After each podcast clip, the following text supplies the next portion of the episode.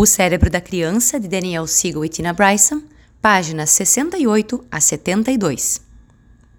O andar de cima inacabado, estabelecendo expectativas adequadas aos seus filhos. Embora desejemos construir essa escadaria mental do cérebro dos nossos filhos, há dois motivos importantes para manter expectativas realistas quando se trata de integração. O primeiro é o desenvolvimento. Enquanto o cérebro do andar de baixo já está bem desenvolvido no nascimento, o cérebro do andar de cima só estará totalmente maduro aos vinte e poucos anos. Na verdade, é uma das últimas partes a se desenvolver o cérebro do andar de cima continua em plena construção ao longo dos primeiros anos de vida. Depois, durante a adolescência, passa por uma ampla reforma que dura até a vida adulta. Imagine o um andar de baixo de uma casa pronta e totalmente imobiliada. Quando você olha o segundo andar, percebe que ela está inacabada e repleta de ferramentas de construção.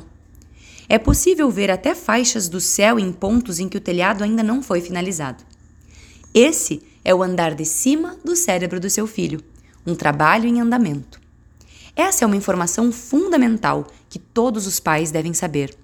Todas as habilidades da lista anterior, comportamentos e competências que queremos e esperamos de nossos filhos, como tomar decisões apropriadas, controlar as emoções e o corpo, a empatia, a autocompreensão e a moralidade, dependem de uma parte do cérebro que ainda não se desenvolveu completamente.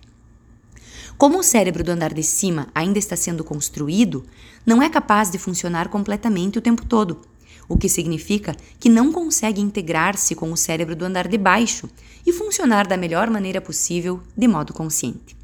Como resultado disso, as crianças têm a tendência de ficar presas no andar de baixo, sem usar o cérebro do andar de cima, o que as faz perderem o controle, tomarem decisões ruins, e demonstrarem total falta de empatia e autocompreensão.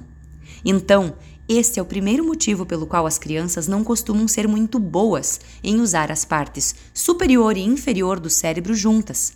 Seu cérebro do andar de cima ainda está se desenvolvendo.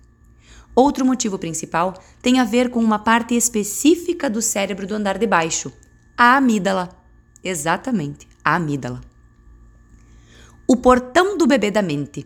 Minha amígdala me fez fazer isso.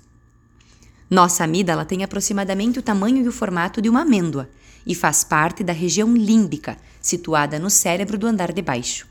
Sua função é processar e expressar emoções rapidamente, em especial raiva e medo. Essa pequena massa de matéria cinzenta é o cão de guarda do cérebro, mantendo-se sempre alerta a momentos em que possamos nos sentir ameaçados. Ao perceber perigo, pode assumir completamente ou sequestrar o cérebro do andar de cima. É o que nos permite agir antes de pensar. É a parte do cérebro que instrui nosso braço a se esticar para proteger o passageiro quando estamos dirigindo e precisamos frear de repente. É a parte do cérebro que nos encoraja a gritar: pare! Situação que ocorreu quando Dan, no capítulo anterior, estava fazendo uma caminhada com o filho pequeno antes mesmo de ter consciência de que havia uma cascavel poucos metros à frente da trilha. É claro que, definitivamente, há vezes em que é bom agir antes de pensar. Nessa situação, a última coisa que Dan precisava era o cérebro do andar de cima realizar uma série de manobras de ordem mais alta ou alguma espécie de análise de custo-benefício. Ah, não, tem uma cobra na frente de meu filho? Seria um bom momento avisá-lo? Gostaria de tê-lo alertado uns dois segundos atrás, em vez de passar por essa série de cogitações que me levou a alertá-lo? Não. Em vez disso, ele precisa que seu cérebro do andar de baixo, neste caso sua amígdala, assumisse e fizesse exatamente o que fez, estimulasse-o a gritar antes que pudesse conscientemente se dar conta do que estava fazendo. Claramente, agir antes de pensar é bom quando estamos em uma situação, como a de Dan com a cobra, ou estamos correndo perigo de uma outra maneira. Mas agir ou reagir antes de pensar não costuma ser tão bom em situações normais do cotidiano, como quando saímos furiosamente do carro gritando com outro pai por ele não ter seguido a regra de parar na fila de carros na frente da escola. Como explicaremos na sessão Crianças com o Cérebro por Inteiro, futuramente lida, isso é o que chamamos de tirar a tampa, um modo de a amígdala nos desenvolver em problemas. Ela assume o controle e libera o cérebro do andar de cima de seus deveres. Quando não estamos verdadeiramente em perigo, queremos pensar antes de agir, em vez do contrário. Queremos que nossos filhos façam o mesmo. O problema, porém, é que, especialmente em crianças, a amígdala é acionada e bloqueia a escadaria que liga o cérebro do andar de cima com o do andar de baixo. É como se um portão de bebês tivesse sido instalado na parte de baixo da escada, tornando o cérebro do andar de cima inacessível. É claro que tal fato intensifica o outro problema que acabamos de discutir. Não apenas o cérebro do andar de cima está em construção, mas mesmo a parte dele que funciona se torna inacessível durante momentos de grande emoção ou estresse. Quando seu filho de 3 anos de idade tem um acesso de raiva porque não há mais picolés laranja no freezer, o cérebro do andar de baixo dele, incluindo o tronco cerebral e a amígdala, entrou em ação e trancou o portão de bebê. Essa parte primitiva do cérebro dele recebeu um intenso fluxo de energia, tornando-o literalmente incapaz de agir calma e racionalmente.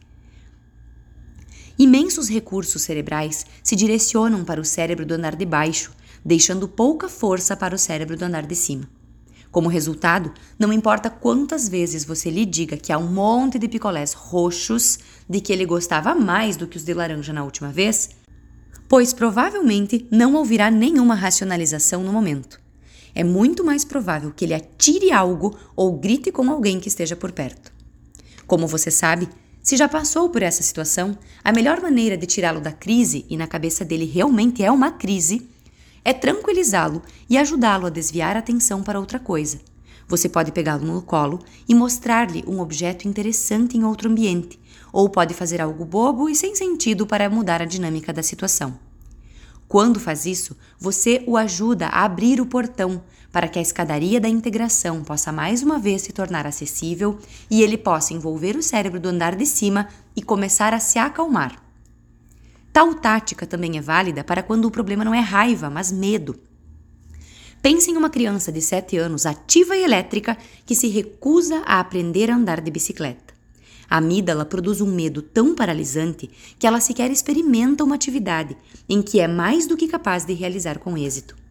A amígdala dela não apenas instalou um portão de bebê na parte de baixo da escada, mas também encheu os degraus com o equivalente a bolas, patins, livros e sapatos. Todos os tipos de obstáculos que vêm de experiências passadas assustadoras e tornam impossível que ela alcance as partes superiores do cérebro. Nessa situação, mais uma vez há diferentes estratégias possíveis para limpar o caminho. Seus pais podem tentar convencê-la da recompensa que receberá ao assumir um novo desafio, reconhecer e discutir os desafios atuais e oferecer um incentivo para ela vencer o medo. Diversos tipos de abordagem podem funcionar para ajudá-la a limpar a conexão com seu cérebro do andar de cima e acalmar sua amígdala, que está berrando a mensagem de que ela pode cair e se machucar.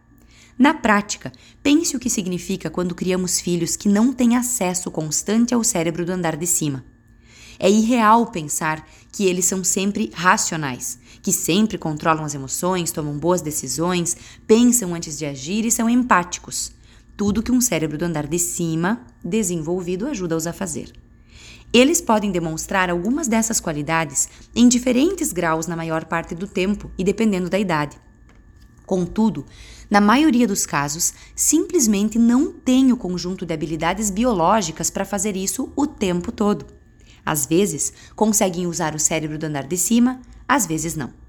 Saber disso e ajustar nossas expectativas pode nos ajudar a ver que nossos filhos estão frequentemente fazendo o melhor possível com o cérebro que têm. Então, isso lhes dá um passe livre para fora da cadeia na verdade, como pais, isso nos encoraja ainda mais a incentivar que nossos filhos desenvolvam capacidades que resultem em comportamentos adequados, oferecendo-nos uma estratégia bem eficiente para tomar algumas decisões arriscadas, especialmente quando estamos em meio a uma situação acalorada, como um ataque de birra, sobre o qual falaremos no próximo capítulo.